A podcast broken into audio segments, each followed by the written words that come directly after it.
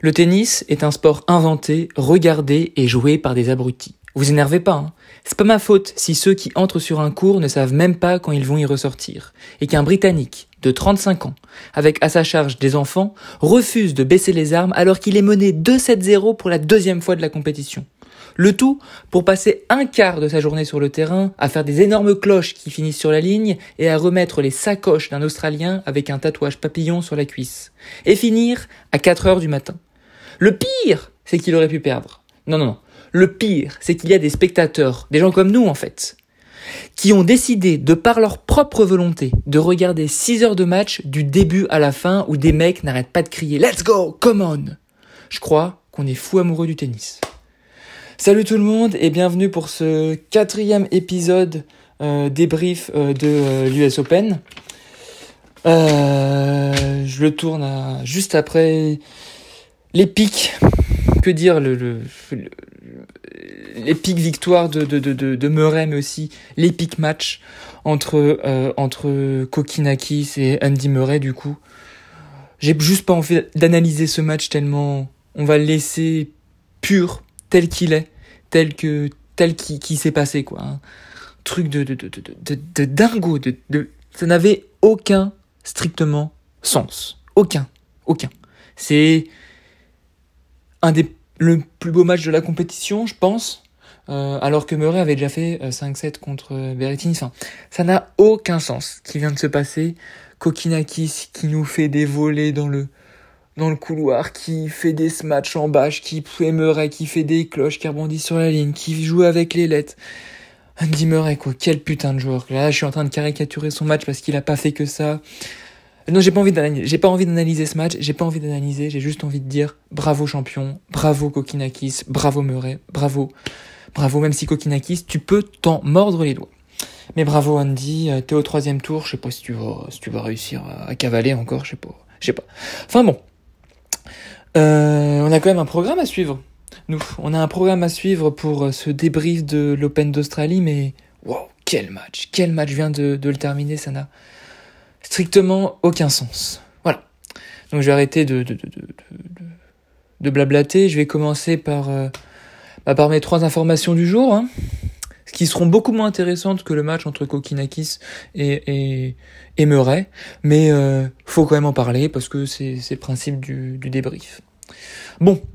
Eh bien, les trois infos principales, c'est des blessures qui, euh, qui concernent trois, trois joueurs du top 10. Nadal, on a appris qu'il était blessé de 6 à 8 semaines et qu'il risque du coup de reprendre la compétition au moment de la saison sur terre battue.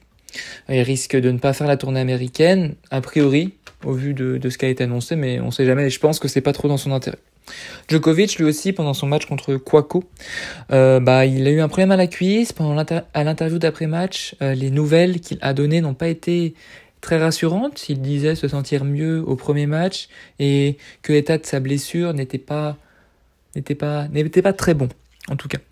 Euh, mais quand même, je trouve que malgré cette blessure, Monsieur Djokovic, Monsieur, Monsieur Novak, il a quand même euh, fait 3-7 très rassurants contre le français Kwako. Il a, il a gagné en 4-7 Novak, mais quand même 3-7 rassurants. Il met 6-1, 6-2, 6-0, je crois. Donc bon, quand même, bravo, euh, bravo Enzo Kwako. Mais bon, même s'il a une blessure qui peut l'handicaper, euh, au vu du tableau, là, au vu de toutes les têtes de série qui dégagent, Joko reste favori, ou alors on va avoir une énorme surprise, une énorme surprise à la fin, je pense.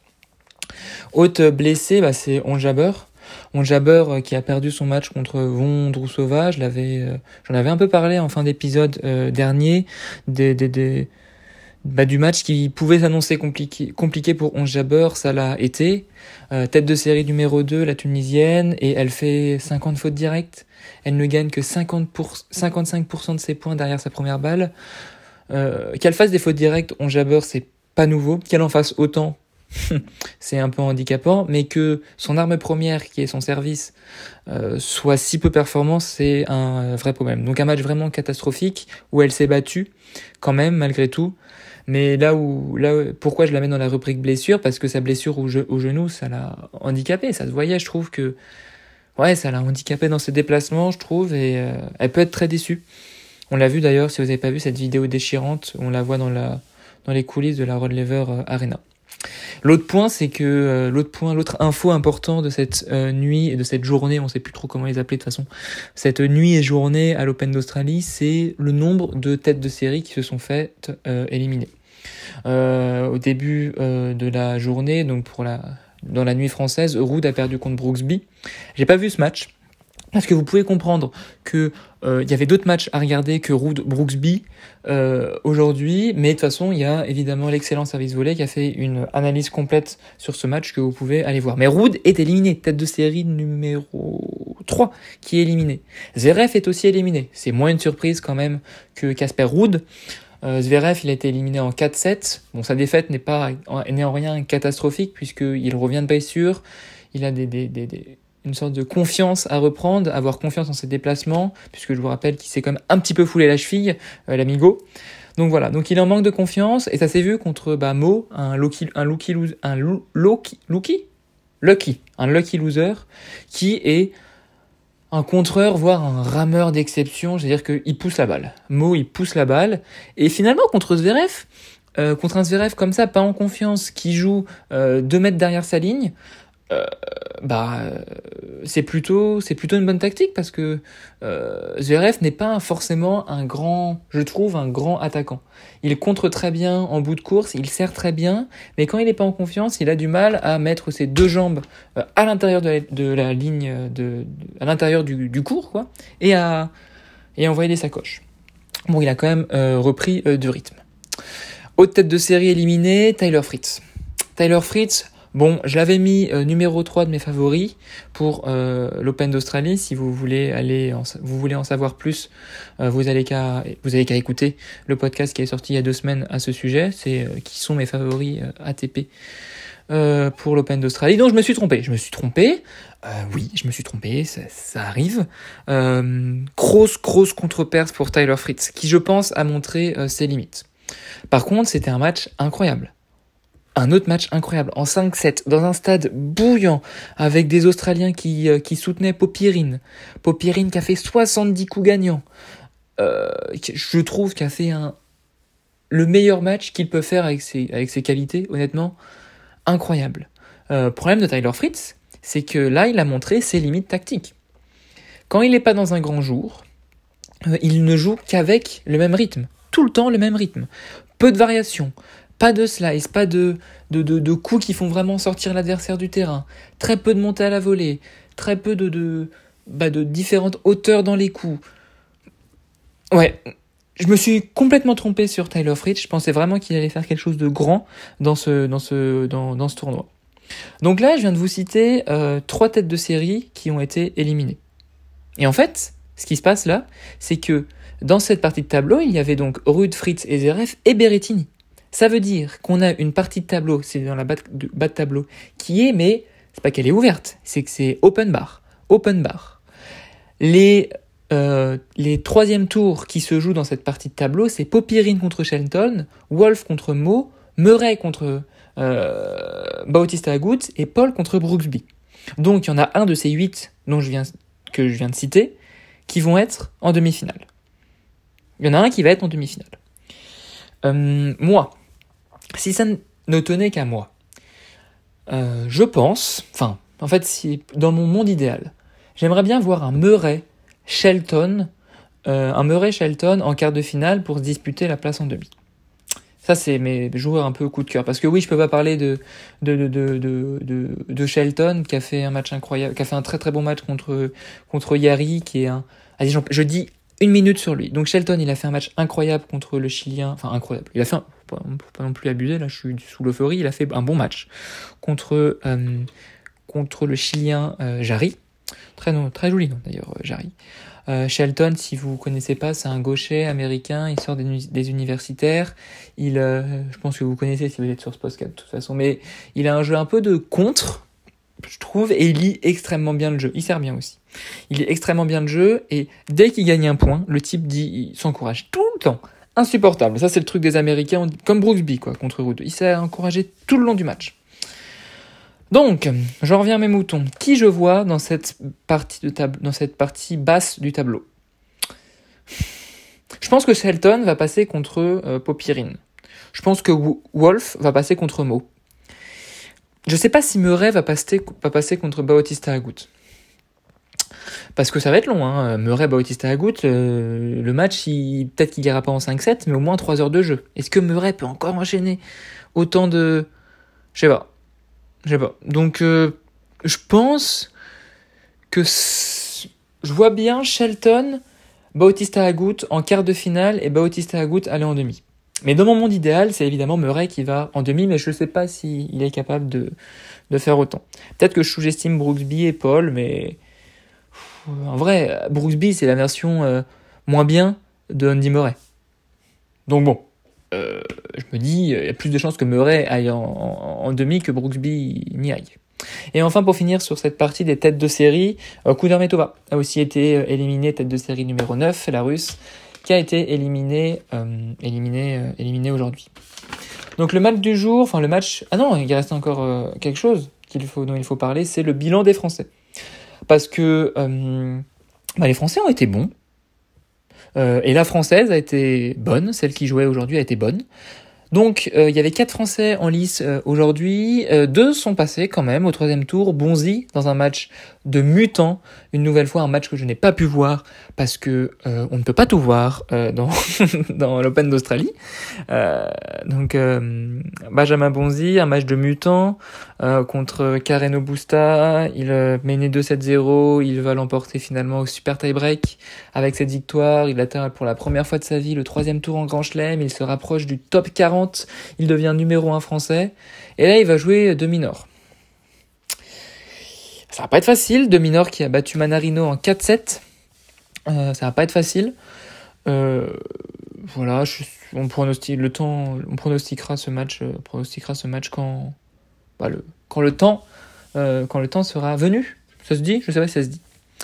Euh, Humbert a aussi passé, il l'a emporté en 4-7 contre Kudla. C'est une très bonne nouvelle pour Hugo Humbert qui atteint du coup les troisièmes tours. Je ne sais pas contre qui va jouer euh, Humbert, j'ai oublié de regarder, mais euh, vous irez voir. je vous avoue que j'ai pas regardé Hugo Humbert, à la fois parce que je n'apprécie pas trop son jeu, et à la fois parce que je n'ai pas le temps, une nouvelle fois. Mais bon, il est passé, je vous donne l'info. Manarino et Quaco, par contre, c'est fini. Quaco a fait un match valeureux, val valeureux, valeureux contre, euh, Novak euh, Djokovic, honnêtement. On a eu peur au début du match, on a cru qu'il allait se blesser après cette tordu la cheville, mais ça c'est allé. Et il est rentré dans Djokovic de manière assez décomplexée au bout d'un moment, Joko, c'est Joko, quoi. Et ça s'est vu sur le terrain, euh, il sert du feu de Dieu, enfin c'est Joko, quoi. Finalement, je suis pas trop inquiet pour Joko suite au match contre, contre Kwaku. La dernière française qui est passée, c'est Caroline Garcia, et euh, c'est le match qu'on va analyser, euh, qu'on va analyser aujourd'hui. Alors Caroline, elle a joué contre Laila Fernandez. J'avais, euh, euh, je me complimente en ce moment parce que oui, euh, je me complimente. C'est important de se complimenter parce que après avoir pronostiqué euh, que Nadal et Fritz étaient des favoris de l'Open d'Australie, j'ai un peu le droit de me complimenter, me complimenter, me complimenter quoi. Donc j'avais expliqué que ça pouvait être un match très piégeux pour Caroline Garcia et ça l'a été. Ça a été un match piégeux parce que les intentions de jeu de la canadienne ont été excellentes, je trouve. Déjà, elle a très très bien servi. Elle a servi à 67 elle a servi 67% de première balle et 67% euh, de ses points sont gagnés enfin 67% de ses points sont gagnés derrière sa seconde balle. 63% pardon. Donc c'est très très bien. Qu'est-ce qu'elle a fait pour bien servir? Bah, elle a très bien utilisé le service euh, slicé de gauchère euh, côté côté égalité parce que du coup elle arrivait à trouver le coup droit de, de, de, Garcia un peu en bonne course, la balle fuyante, et Garcia a plutôt galéré à remettre, à remettre la balle, et Garcia s'est procuré très peu de balles de break finalement. Euh, de plus, elle a joué son jeu Fernandez, elle s'est pas travestie. Elle a, elle a refusé de reculer et elle a joué quasiment sur la ligne de fond de cours. Donc elle a joué son jeu. Elle a pris la balle tôt, elle a pris les chances à son compte pour éviter que Garcia bah, la malmène, parce que Garcia frappe plus fort que, euh, que, que, que Leila Fernandez. Du coup, elle s'est dit, bah, c'est moi qui vais dicter euh, l'échange. Lorsqu'elle l'a pu, elle l'a pas toujours évidemment euh, fait. Elle a d'ailleurs frappé plutôt côté revers de Caroline Garcia et l'a déplacé. Parce que Caroline Garcia n'est pas une excellente, une excellente défenseuse. Mais qu'est-ce qu'elle a... Et elle a aussi fait 14 fautes directes. C'est que dalle. Imaginez, imaginez que, que Jabber a fait 50 fautes directes. Fernandez, elle en a fait 14. Voilà. Euh, quoi d'autre? Euh, Quoi d'autre? Ouais, il y a eu du coup, pourquoi du coup, vous allez vous demander pourquoi Laila Fernandez, elle n'a pas vaincu Caroline Garcia?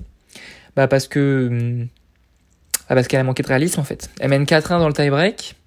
À 4-1, elle sert en plus Laila Fernandez dans le tie-break du premier set. Et elle commet une double et elle relance en partie Caroline Garcia.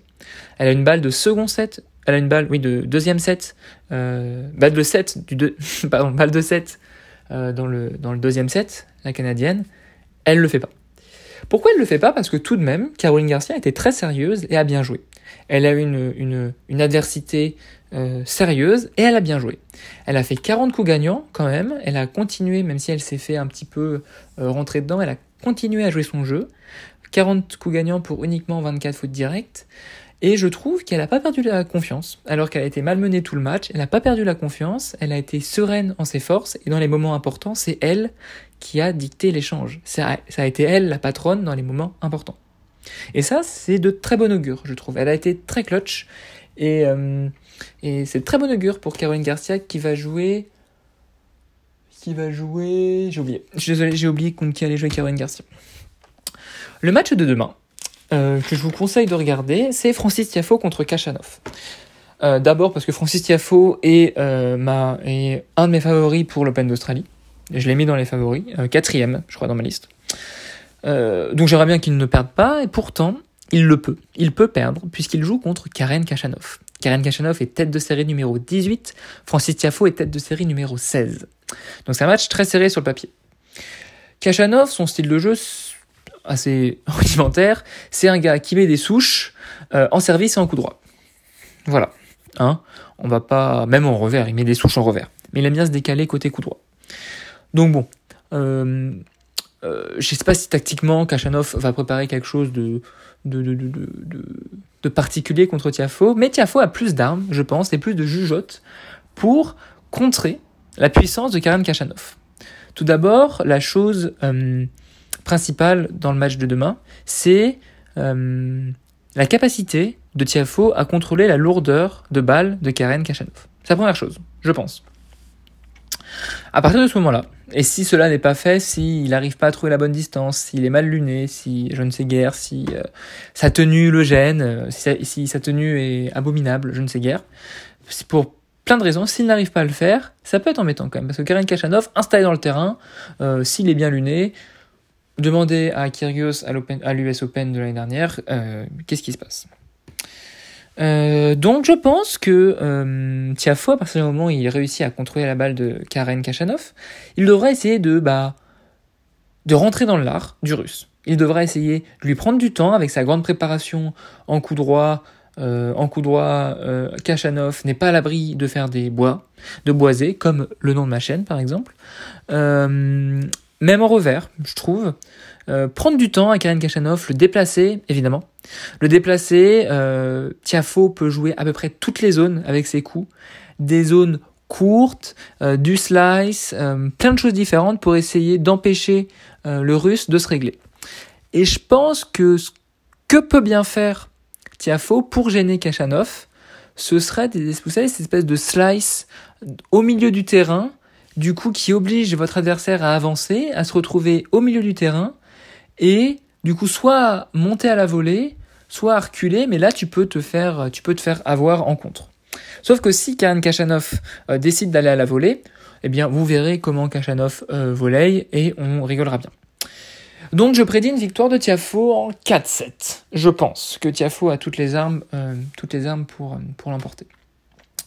Donc voilà, j'ai fini pour cet euh, épisode. Euh, désolé de pas, beaucoup avoir parlé de, de Murray Berrettini. J'en ai, j'ai quand même fait un édito sur ça. Euh, c'était, c'était lunaire comme match, honnêtement. j'ai pas beaucoup de, enfin c'est, Murray, il a un cœur de champion. C'est, waouh, c'est quel champion quand même en vrai. Hein. Le, premier édito que je fais, euh, c'est sur lui d'ailleurs, quand il, quand il gagne contre Berrettini. Mais waouh, mais quel joueur en fait, Andy Murray, quel joueur C'est n'importe quoi ce qu'il a produit. Je trouve qu'il a retrouvé un niveau mais très très haut, hein, parce que dans les deux premiers sets, il laisse un peu le jeu à, euh, à Kokinakis, Kokinakis qui joue à peu près comme Berrettini joue, finalement. Il aime se décaler avec son coup droit, euh, même si je trouve que Kokinakis est, frappe peut-être moins fort que Berrettini, sert peut-être moins bien que Berrettini, a peut-être un revers moins bon que Berrettini, mais je pense qu'il est beaucoup plus fort que Berrettini sur la diagonale coup droit. juste si on se concentre sur la diagonale coup droit. Euh, c'est un joueur qui aime bien se décaler, Kakinakis aussi évidemment, mais enfin bon voilà, je sais plus où je voulais en venir. Mais du coup, c'est à c'était à peu près le même style de joueur. Mais je trouve que Murray dans les deux premiers sets, Kokinakis, joue très bien. Et il a très bien joué tout, au long du match, même s'il a craqué un peu mentalement évidemment à la fin, mais la faute à qui? La faute à Murray évidemment. Mais je pense que euh, Murray dans les deux premiers sets, et il l'a rétabli après, il frappait pas assez fort dans la diagonale revers. Diagonale revers qui est une diagonale très avantageuse pour l'Écossais. Le, Là, il frappait pas assez fort et du coup, Kokinakis, peut-être en forme, grâce à sa forme physique aussi du, début de match, arrivait à tourner autour de son coup droit là pour distribuer le point. Et là, Murray, il avait plus aucune, plus aucune, aucune, bah, aucune solution. L'autre point, c'est que Murray, il est complètement rentré dans la tête de Kokinakis. Il a fait un nombre de lettres incalculable. Il a fait des cloches qui sont tombées sur la ligne, incalculable. Kokinakis, il avait le bras qui tremble dès qu'il fallait faire un smash. Euh, il anticipait super bien Andy Murray, sa lecture de jeu c'est fabuleuse, et il emmenait aussi Kokinakis à la volée par des petits amortis plutôt euh, bien touchés. Euh, et puis il est rentré dans l'art de Kokinakis en fait à la fin Andy Murray. Honnêtement, hein. il a joué avec le public, il, a fait un match de d'énormes, d'énormes, d'énormes, d'énormes guerriers, d'énormes guerriers en tout point. Bon, euh, sur ce, euh, je vous dis, euh, je vous dis à demain. J'espère que la journée sera moins longue pour pour pour tout le monde, hein, pour les joueurs, pour les pour les spectateurs, même si on s'est régalé quand même. genre, venez que des matchs nuls en 3-7, c'est bon, moins on va un peu, on va un peu, on va un peu se reposer. Euh, donc euh, voilà, sur ce, je vous dis euh, à demain. N'hésitez pas à me suivre sur mes réseaux, reverboisé. Merci en tout cas de, me suivre de, de, plus en plus. C'est super sympa, les stats continuent à augmenter, c'est gentil et j'aimerais bien avoir vos retours d'ailleurs. Donc n'hésitez pas à m'écrire pour savoir ce que vous aimez, ce que vous n'aimez pas. Il y en a certains qui m'ont écrit d'ailleurs hier, comme j'ai publié l'édito sur Instagram. Euh, il y en a plein qui m'ont écrit, c'était super, euh, super, euh, super sympa. Donc profitez bien de cette semaine de l'Open d'Australie, reposez-vous et jouez au tennis. Allez, ciao